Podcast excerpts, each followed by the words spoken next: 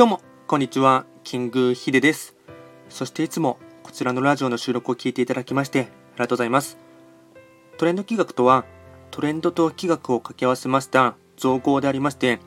主には旧世企画とトレンド、流行、社会情勢なんかを交えながら、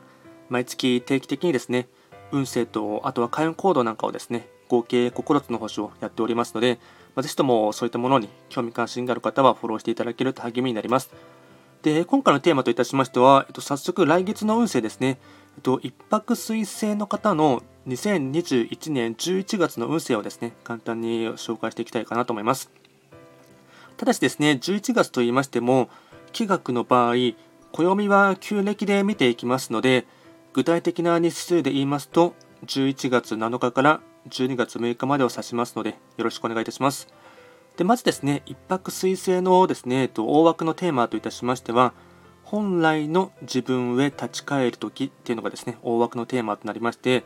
まずは全体運ですね。全体運は星5段階中、星は1つになります。まあ、若干ですね、まあ、弱い運勢とはなってしまいますが、一泊水星は本来ご自身の本籍地であります北の場所に巡っていきますので、法医学の作用といたしましては、北とか、あとはですね、一番自分らしい、まあ、一泊水星の星のですね、影響を受ける時になります。いわゆる後天上位版のですね、元の定位置に戻ったっていう時になります。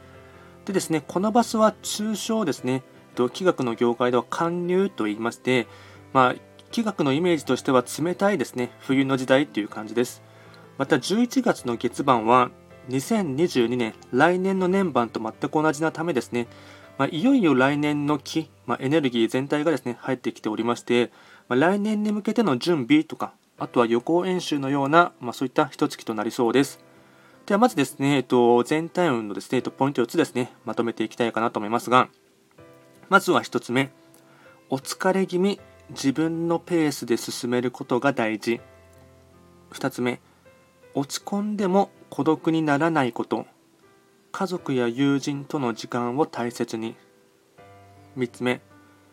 身近な人間関係を大事にし接する人には優しく対応することが肝。4つ目新しい動きや話があれば自分の好みは横に置いて乗ってみること。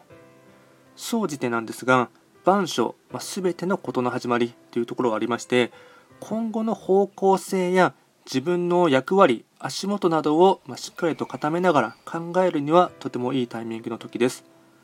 あとは会員コードもお伝えいたしますと、えっと、4つですね。まずは1つ目。目の前のこと仕事や活動などを丁寧に行う。2つ目。体を冷やさずに無理はしないこと。3つ目。座禅や瞑想をやる。4つ目。ふるさとを巡るこういったものがですね開運行動になっていきます。あと最後にラッキーアイテムですね。食べ物に関しましては魚豆腐お吸い物。魚豆腐お吸い物。これが食べ、えっと、ラッキーフードになっていきます。あとはラッキーカラーに関しましては白黒青。この3つがですねラッキーカラーになっていきます。でより詳しいものに関しましては YouTube でですね、まあ、すでにトレンド企画って検索していただければ、えっと、2021年11月のですね、一泊水星の運勢はよりボリューミーにかつ詳しいものは動画でアップしておりますし、